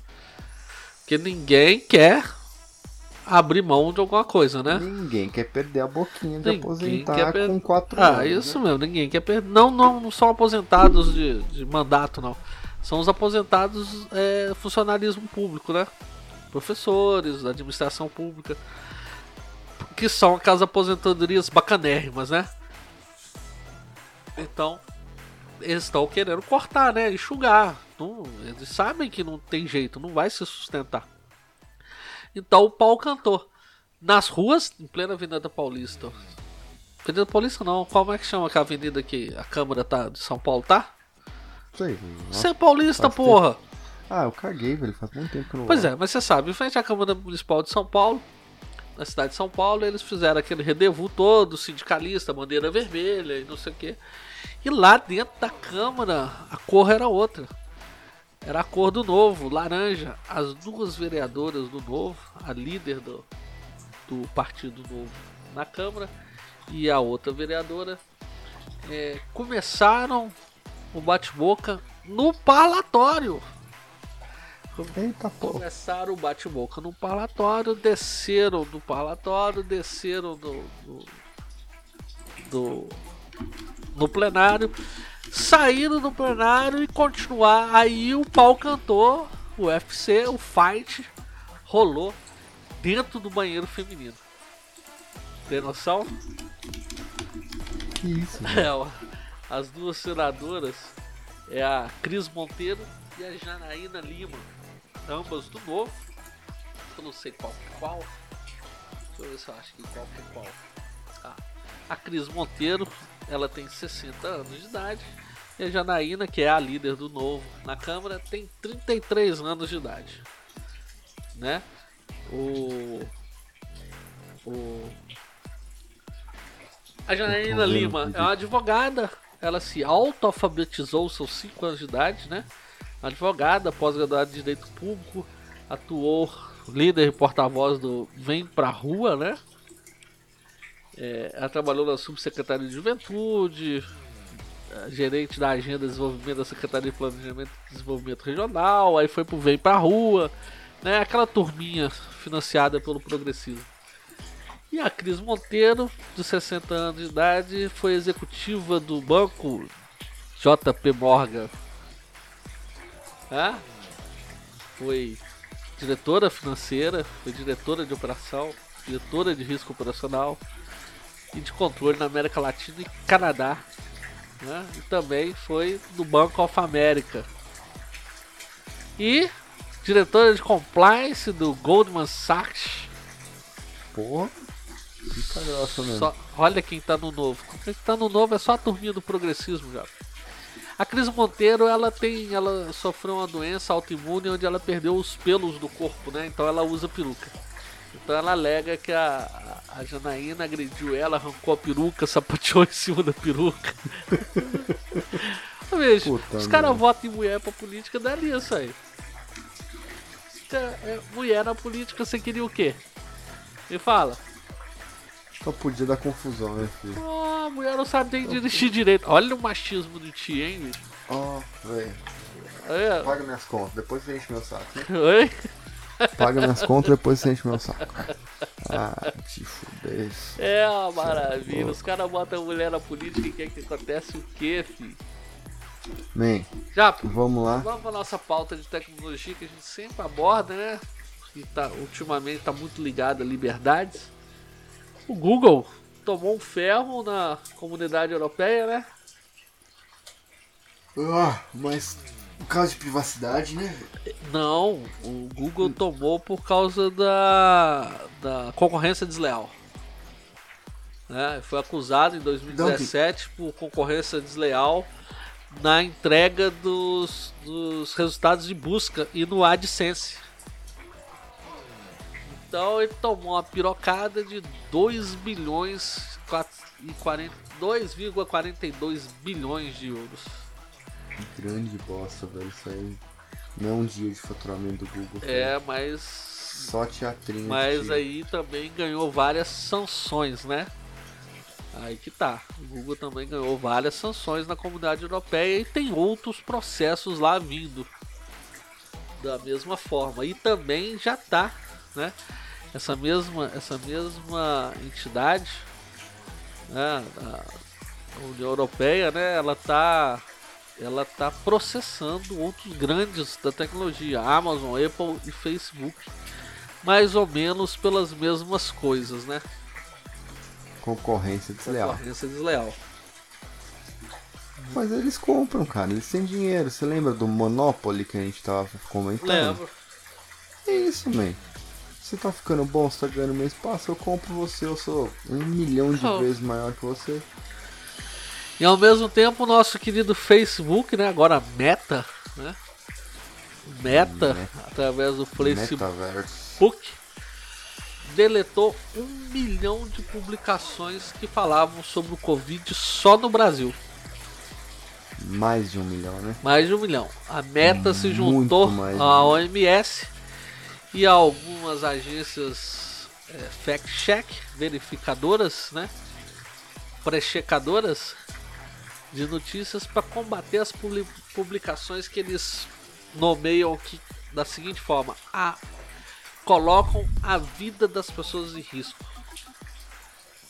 Então, através desse, dessa censura, né, o, o Facebook apagou mais de um milhão de publicações que falavam sobre Covid-19. É ridículo. Publicações que eles rotularam como colocavam a vida das pessoas em riscos. É, isso, isso né, é uma, uma prova de que. Não, e, a, e as, essas, essas, essas essas, essas publicações deletadas foram tanto no Facebook quanto no Instagram, né? Isso é prova, isso é a prova de que o algoritmo já está rodando. Faz tempo. Faz tempo o algoritmo de censura da, da meta, né? Do, do Facebook já está rodando já tem um tempo. A gente sofre muito, né, cara? Pois é. é eu, vou contar uma coisa interessante aqui. Eu mandei pro Japa há, há poucas horas. Eu acho que é bacana colocar isso aqui no, no no ar, né, no, no, nosso podcast, a gente fez uma publicação engraçada, né? Foram, foram dois stories é, na sequência intervalados por outro, por outro story, né? O primeiro story é um russo vendo a abertura de uma porta num evento se abrindo. Aí ele pergunta que porra, quem que é o quem que é o, o fudido, né? Quem que é o porra que vai sair dessa, dessa porta? Aí Tá saindo o nosso pudinzinho, né? O Putin, tá saindo o Putin, ele em direita puxa o zíper do Adidas dele, né? Falar nisso, eu também tô de Adidas hoje aí, ó. Dois. Essa também tá. Nós estamos nós nós abraçando, abraçando o russo mesmo, né, Japa? Nós estamos na indumentária russa, né? Como, como um afegão médio russo usando Adidas. O, então o Putin sai daquela porta e o rapaz em direita puxa o Adidas da gola do Adidas dele e bate a continência pro Putin, né? E aí nós colocamos outros stories, né? Nós colocamos uma história engraçada, um cachorro com um facão batendo, tentando bater no cara e a, a legenda falando que era, era o cachorro do Japa pedindo link, pedindo aquele link, né? É referência a um meme da internet. E logo em seguida nós colocamos de novo o russo a mesma porta e a porta tá abrindo, ele já endireita, né? Bate continência esperando o Putin vem o presidente chinês. Aí ele fala assim: "Ah!" Aí abre de novo o Adidas, deita no, no, no sofá que ele tá, faz aquele aquela postura de desdém, né? E o interessante é que esse story nosso, né? A gente tá tendo uma média boa nos nossos stories, nós estamos tendo. É, chega no final de 24 horas, cada story nosso tá tendo mais de 100 visualizações, com a média é, boa, o número de, de, de, pessoas seguindo que a gente tem. E esse, esse, logo, esses stories, todos eles vêm vindo numa média de 100 e tudo. E esse, exatamente esse com o presidente chinês, não tem o registro de quem visualizou ou quantas pessoas visualizaram. Só esse. Só esse. Só esse. Só esse. Me explica. Tenta me explicar por quê. Por que, caralho? O, o, Jiping já, pegou, já comprou a porra toda. Ué. É claro, ué. Quem que é o maior acio- É o famoso, quem né? que tá por trás dos maiores o tio acionistas o tio? Zuki não é o maior acionista do Facebook mais. né? Então, tá aí, né? É, não tem como se explicar. Nesse encalço da censura, eu queria abordar é, mais um tema já, porque eu acho importante. É, O Além- Terça Livre e o Renova Mídia. né? exatamente, o Terça Livre acabou, né? O Terça Livre acabou e o Renova Mídia, na data de, de anteontem, na terça-feira, anunciou o fim das suas atividades. Depois de seis anos, o portal sai do ar. O portal Renova Mídia é um portal de agregador de conteúdo, né? De notícias, é, é de conservador. E ele, ele começou em 2013, né? Naquele auge, naquele, naquela época que começou o Terça Livre, é, República Curitiba, Conexão Política, Senso em Comum, Brasil sem medo. Brasil sem, Brasil sem medo é mais recente, né? Não, Mas é veio nessa, nessa coisa. Shockwave, né? É. Veio tudo nessa leva. E fechou, encerrou suas atividades, né? O editor alega que não tem condições né? de, de, de atuar no Brasil devido à insegurança, né? Insegurança jurídica. Hoje nós estamos vivendo um estado de censura. Censura, total. Você não pode falar nada, né? Além da censura normal, né, das opinião, a opinião contrária, a opinião contrária deve existir. Mas além da opinião contrária está sendo muito radical, né, a, a, a po- a polinização, né, essa questão de, de dois polos, de direita e esquerda, de, de, de sim e não, é, ficou tão forte, tão radical. Além disso, tem a insegurança jurídica, né? Nós temos um, Xandão. o direito, né? O artigo 5 da Constituição brasileira foi totalmente jogado pro alto. As pessoas não têm mais o direito à opinião, não têm mais o direito de fala, não tem mais nada, né? São perseguidas, são presas, são caçadas, são pedidas deportadas. Então tá aí.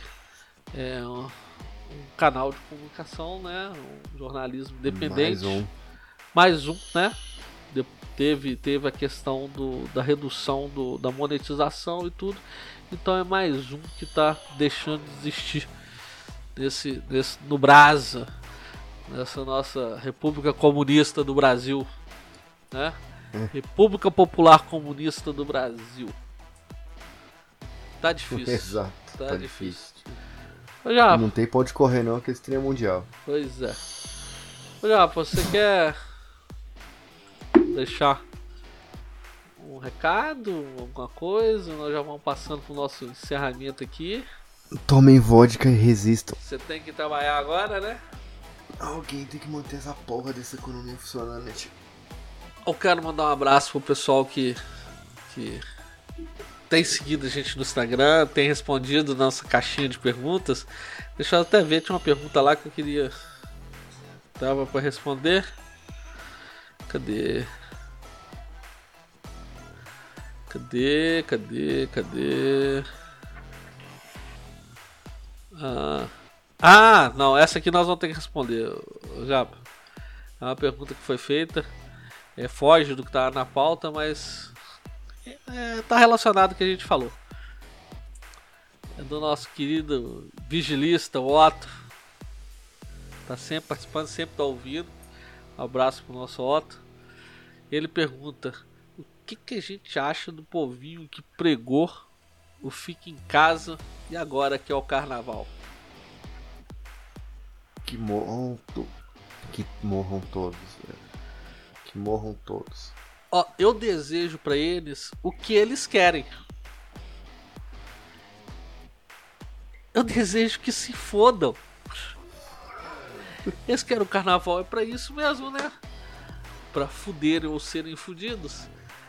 Então o que tem o carnaval? Eu não tenho, eu não, eu não Você aprecio. acha que esse povo vai ficar de máscara, um lambendo o cu? Os caras vão lamber a calçada, velho. Um lamba o cu do outro, só. Vai lamber o cu do outro e tudo. Você acha que estão preocupados com, com, com o coronga? Não tem isso não, já. A preocupação é só encontrar narrativa dura. Já tá jogado por terra esse trem. Eu quero ver se vai querer fazer lockdown depois do carnaval de novo. Ah, é bem capaz? É bem capaz. Pode preparar aí que vai vir um lockdown, vai vir um passaporte sanitário, isso tudo vai vir com força depois. Com certeza. Gente, vamos encerrando, então vamos para nossos recados da paróquia, né? É, sigam, sigam a gente lá no Spotify, na Apple, compartilhe, manda pro seu, seu colega, manda pro sua namorada, manda pro, pro pessoal do trabalho, fala pro pessoal ouvir a gente, tá bacana, tá legal, nós estamos fazendo isso por vocês. É, sigam a gente lá no nosso Instagram, é cada um com seus podcasts, nossa arroba. Lá no Twitter nós estamos lá também, é cada um com seus, e nosso e-mail é cada um com seus arroba gmail.com. Manda, manda mensagem pra gente contando, fala, contando algum relato, dando sua opinião, contando alguma história legal. Se você tiver um projeto bacana e queira divulgar, manda pra gente. Se você estiver vendendo um produto ou um serviço, manda pra gente que a gente vai avaliar e vai ver se vale a pena publicar, né? De repente é um projeto é, é bacana, um projeto de caridade. Nós estamos chegando à época do Natal aí, lembrar que é, ter a caridade nos nossos corações, né? É, se você estiver vendendo aquele aquele Monza Tubarão 1992 também, manda pra gente as, as especificações que a gente vai anunciar pra você também. Eu sei que é foda vender um carro desse, né? Se for um fumo desse, pode mandar que a gente vai, vai fazer uma forcinha pra você. E. Um Brava, um Maré, um Weekend. Ah né? não, bra Bravo e Maré não dá não. Bravo e Maré já não dá não. Já.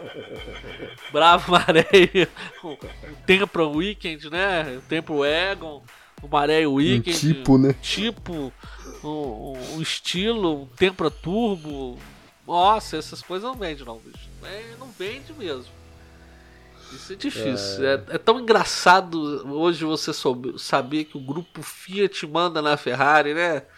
Manda em outras marcas tão grandiosas e são, são encabeçadas pela Fiat, né?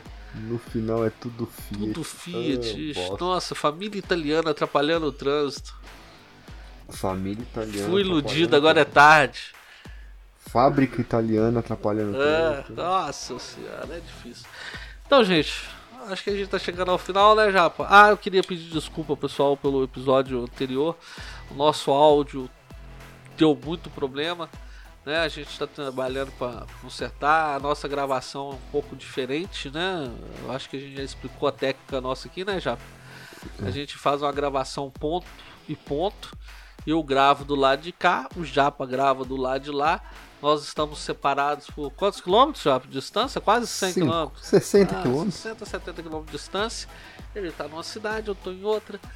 É, ele tá, ele tá no seu sítio, né, na sua chácara, coisa de patrão. Eu tô aqui na minha casa. Então ele grava o áudio dele lá, eu gravo o áudio meu de cá. E depois no final do, do, do episódio, a gente, no final da gravação, a gente junta tudo, edita numa máquina só. No caso, o Japa me manda o arquivo dele, eu edito aqui e a gente sobe para distribuição desse do, do arquivo do áudio. No último episódio nós tivemos um, um problema com os microfones, a gente ainda estava entendendo os novos microfones nós compramos, a gente adquiriu o equipamento para melhorar. É, é, aí ó, vocês estão ouvindo agora, agora até a fumaça do vape do, do vape do Japa que ele sopra, é, o microfone consegue captar. O meu também melhorou bastante. Nós estamos trabalhando para melhorar. Então peço desculpa para quem ouviu o episódio anterior ruim, com aquela qualidade ruim de áudio. A gente sabe que ficou ruim, mas a gente não podia perder o que foi falado ali. Então a gente está trabalhando para melhorar, está adquirindo equipamento novo, está colocando coisa nova, né, Japa? Então, Vamos, vamos melhorando pra vocês ouvirem as nossas doideiras um pouquinho melhor. pois é, nós estamos melhorando. Gente, um grande abraço para vocês. Fiquem com o Papai do Céu. Beijo Boa na bunda. semana.